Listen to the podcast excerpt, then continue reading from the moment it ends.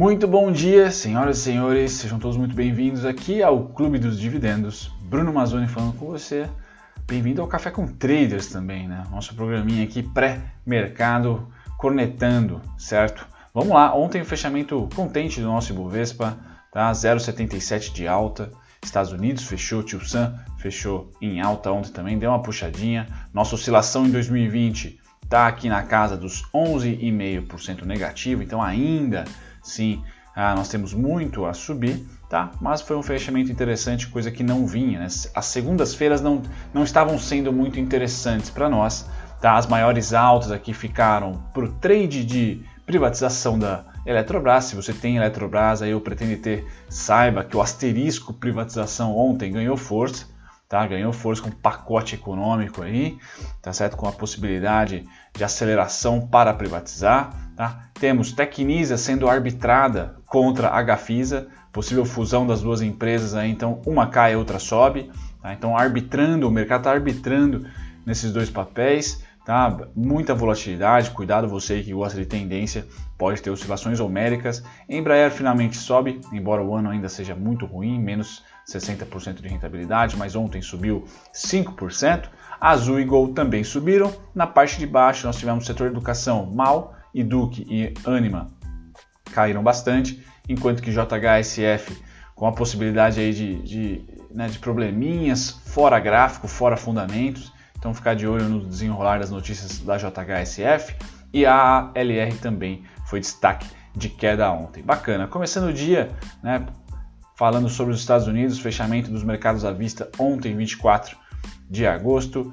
S&P e Dow Jones fecharam contentes, S&P 1%, Dow Jones 1.35%, sempre de olho na abertura de hoje. Não temos grandes notícias, então eles vão ser também um bom driver. A gente tende a se aproximar aqui do S&P. Tá? Então o S&P fechou 1%, a gente fechou 0,77, tende a ficar próximo. Tá? Vamos lá, DAX hoje, dia 25, agora tradando, está subindo 0,67, Reino Unido 0,15, Nikkei fechou com 1,35 de alta e aí Hong Kong 0,26. Então China, Hong Kong ali laterais, Estados Unidos é uma, incógnita, tá certo? Mas deve ser positivo, deve ser positivo devido aos mercados futuros, a gente já vai dar uma olhadinha, a abertura hoje deve manter um ânimo positivo. Tá? Deve manter um ânimo positivo. Se virar tendência, a gente tem que esperar durante o dia, né? após as 10h30 ali, para esperar o fluxo gringo chegar no nosso mercado, principalmente mercado à vista. Tá? Pulando para a direita aqui, nós temos o petróleo, 45 dólares e 39 centavos. Ótimo, maravilha, uma subida aí de 0,8%, então tá ótimo, fora do radar, mercado sendo eficiente na precificação da commodity finalmente, sem oscilação, vamos assim, brusca, há um bom tempo. Ótimo. Petróleo, então, a 45 dólares.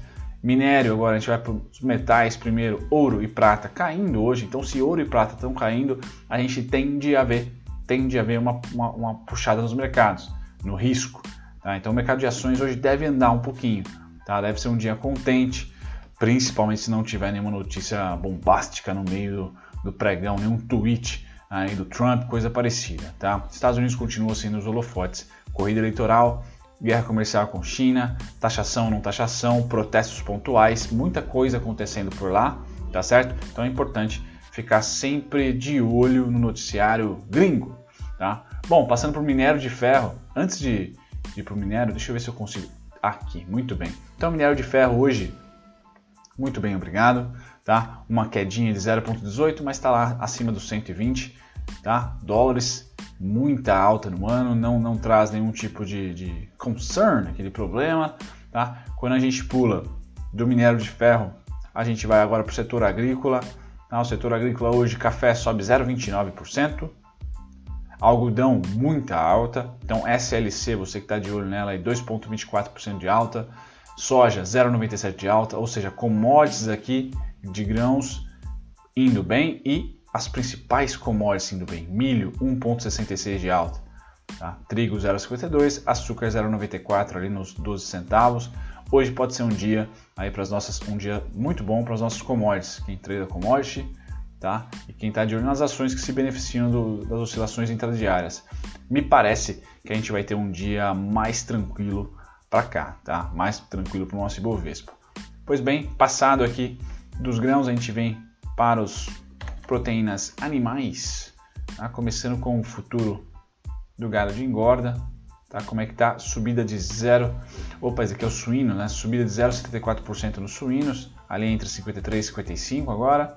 Já o gado de engorda estacionou no 140 e o futuro de gado em pé ganhou um patamarzinho aqui 105, tá? Mas também, né? Todos as três principais aí proteínas animais mais o frango, né, estão indo muito bem, né, muito bem mesmo esse ano. Então nada de novo no front, sem grandes oscilações, as commodities ganhando demanda e ganhando preço. Tá? Continuam muito bem por aqui. Legal, voltando agora para os índices futuros, você que opera BMF, hoje eu vou trazer o fluxo gringo tá? em relação ao mini índice. Eu acho que vocês vão gostar e não sobre o índice cheio. Tá? Mas hoje o mercado futuro do mundo, ou pelo menos do Tio Sam, que eu trago para vocês, mais Japão e Alemanha, tentando pegar aqui a América, a Europa e Ásia, tá? Todos subindo, tá certo? Destaque para o S&P, subida de 1,03%. Então o mercado futuro que já está sendo precificado, já está, já está sendo trade, tradado, vamos dizer assim, já tem trades, estão positivos. Isso deve favorecer uma abertura nossa às 9 horas positiva tá? Torcendo aí para não ter nenhum tipo de notícia durante o pregão. Hoje deve haver compras na abertura do nosso mini índice ou do índice se você treina a BMF. E a abertura dos papéis também deve ser positiva, porém 10 e meia é o grande tchan, né? Quando abre Dow Jones, a gente sabe como que o fluxo gringo, principalmente norte-americano, vai entrar aqui, se está comprando emergente hoje ou não. Como os metais, e tem sido muito bom tá? analisar como que está sendo o overnight dos metais para ver a abertura para tentar projetar uma abertura para o mercado de ações. Peço perdão pelo barulho ao fundo. E hoje os metais estão descansando. Se o metais descansa, é, provavelmente o mercado de ações vai ter um pouquinho mais de fluxo. Deve ser comprador hoje. Tá? Pois bem, o que eu trago para vocês agora, galera, é ah, juros. Tá? Então, juros teve uma venda forte forte, forte, forte ontem, embora a compra ainda esteja homérica dos gringos, venderam ontem. Tá? Então a gente percebe essa linha cinza que já achou um pico, tá? E agora começa a ser decrescente a linha cinza. Tá? Enquanto o institucional brasileiro continua comprado em juros, tá? continua bem comprado aqui em juros. Então esse movimento de enfraquecimento dos juros deve bombar esse cara aqui, dólar.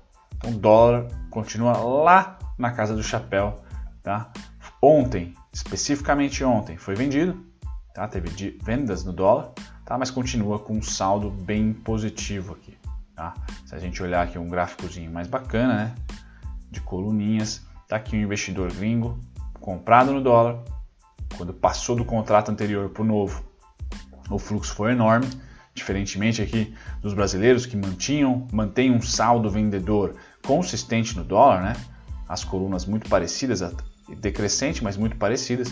O gringo não, ele passou de um contrato sem saber do dólar para o próximo simplesmente mandou bala aqui, aumentou muito o seu volume, seu saldo financeiro. Tá? Então, gringos aqui é esse salto aqui, ó, 90 graus, que chamou a atenção de todo mundo. Continuam lá nas alturas.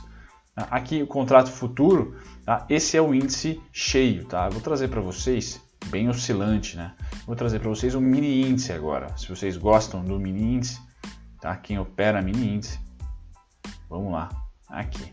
Então mini índice, os gringos estão vendidos, tá? Ontem venderam mais um pouquinho e os brasileiros aqui estão comprados e ontem compraram bastante, tá? Inclusive ontem praticamente viraram a mão ontem. Não sei se dá para vocês enxergarem aqui, tá? mas a linha laranja é os, são os institucionais brasileiros do mini índice e ontem eles ficaram positivo. O gringo virou a mão aqui dia 13 de agosto e está negativo. Por isso que o índice não anda. Tá? Basicamente isso. Tá? A disputa está bem boa. Vejam que as linhas aqui estão entre zero negativo, zero positivo, mas não ganham tendência. Diferente do dólar, por exemplo, que está bem nítido as posições. Tá? Então o mini índice é bem volátil. Tá? Vejam como é que está aqui a dos gringos estavam muito vendidos, tá? agora estão malemar vendidos, mas aumentaram a venda aí nos últimos cinco dias e principalmente ontem, que a barrinha azul venderam bastante, tá? Venderam bastante. Então gringo vendendo mini índice, tá? Então vendendo mini índice. Bacana. Agora no mercado à vista, esse tá legal, né? Então há cada vez mais compras que começam a deixar de ser pontuais para ser uma tendência. Então o gringo, já estamos no dia 25, tá? Na ótica do investidor estrangeiro, esse mês aqui foi um mês comprador, deve ser, né? Temos ainda alguns pregões, mas deve ser um mês comprador na bolsa. Isso é uma raridade desde a reforma da Previdência, vamos dizer assim, com, com realmente saldo bom, tá? Nós tivemos o mês passado um saldo positivo, mas foi fraquinho, tá? Agora não, agora nós temos um saldo, né? Bacana de se aparecer aí em composição acionária, fato relevante, tá? Então interessante, compras no mercado de ações para o mês de agosto e faz sentido, né? Mês de resultado é onde o mercado oscila mais, gera mais descontos, gera mais distorções por causa dos releases, né? Faz sentido. Tá? Então, gringo aí com uma boa expertise de timing. Tá? Hoje eu vou comentar aqui sobre a digníssima. Nossa, tá até rabiscado demais o meu gráfico aqui. Sobre a Ambev. Então, você que está de olho na Ambev, eu publiquei essa ideia ontem no TradingView e vou compartilhar com vocês aqui. Né? Já há uh, uma expectativa. Deixa eu dar um zoom aqui para vocês. Já há uma expectativa minha de, uh, de diferenças aqui, ó, em relação preço, tá? Divergência, essa é a palavra, divergência entre preço e indicador. Tá? Então, Ambev, diferentemente da IRB, por exemplo, o preço cai e o indicador sobe. Nesse caso é o OBV. Tá? Eu vi, e a Ambev tocou aqui em um ponto muito importante que é dos 1268, 1262, e eu tenho basicamente uma bateria aqui de suportes na Ambev. Tá? Uma bateria de suportes na Ambev. Então, quem está de olho na gigante, uh, eu também estou. Ah, não é, nunca é uma recomendação aqui, galera, mas a Ambev mostra muito saldo comprador. Então, como eu falei, gringo comprando bolsa à vista, eu sempre tento monitorar que tipo de papel. Tá? Se de repente aparecer um fato relevante com acima de 5%, maravilha, né? acaba aqui concretizando. Mas ah, no monitoramento também dá para ver por saldo financeiro, por volume financeiro, tá? interação aqui com alguns indicadores como é o OBV que leva em conta volume eu vejo a Ambev aqui fazendo um movimento de decisão, tá? Ela conseguiu de fato romper e agora está voltando aqui à região de rompimento. Eu tenho diversos pontos aqui de suporte, mas estou olhando price action porque ela tem aqui, vamos dizer, um bom upside tá, para rolar aqui nos 16, principalmente nos 16, tá? 1688 os 14,50 já tocaram, então 16,88 seria ali uma região de equilíbrio dos preços, tá? caso as coisas voltem ao normal. Quem sabe a Ambev não se movimenta.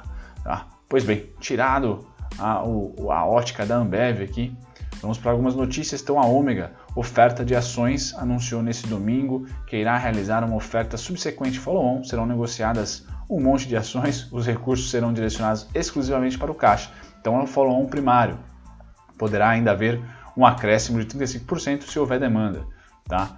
Considerando a cotação de fechamento da sexta-feira, a operação poderá movimentar 650 milhões. Tá? A oferta é restrita aos atuais acionistas, então não podemos participar, não é todo mundo que pode participar. Os investidores profissionais poderão participar no caso de, de lote adicional, se houver a demanda pelo lote suplementar. O período de reserva vai de 24 a 28 de agosto, com preço sendo fixado em 1 de setembro. Vamos ver 1 de setembro, qual será esse preço, tá certo? Mas será restrita e para você que já é acionista, então você tem o direito de participar, mas principalmente nós que não sou, eu não sou, né? Eu não sou acionista da Ômega, é bacana porque ela vai por caixa, é oferta follow-on primário, né? Para o caixa. Então isso é bacana. Tá? Em 2020 é um bom instrumento financeiro que as empresas têm, né? Fazer follow-on. Bom, aqui as maiores oscilações do dia, eu vou só passar e vocês deem um pause, tá? Nas oscilações, que tem todos os papéis, pelo menos os mais importantes aí de cada setor. Tá? E aí eu termino agora sim com o meu resumão aqui.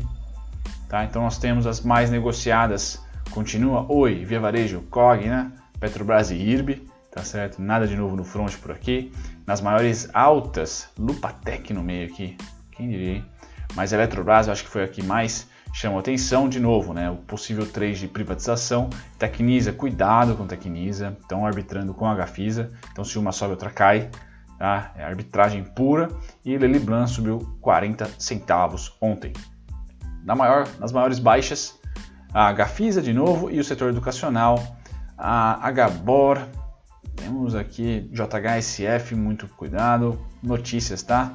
Estão investigando aí, tem uma certa fantasma na empresa por enquanto. Esses são os destaques, né? A, a, o setor educacional como um todo, tá? E aqui também um pouquinho de JHSF, vamos colocar. Certo, galera? Espero que vocês tenham gostado. Até o próximo café. Eu vou estar aqui no, no, no chat com vocês. Tchau, tchau.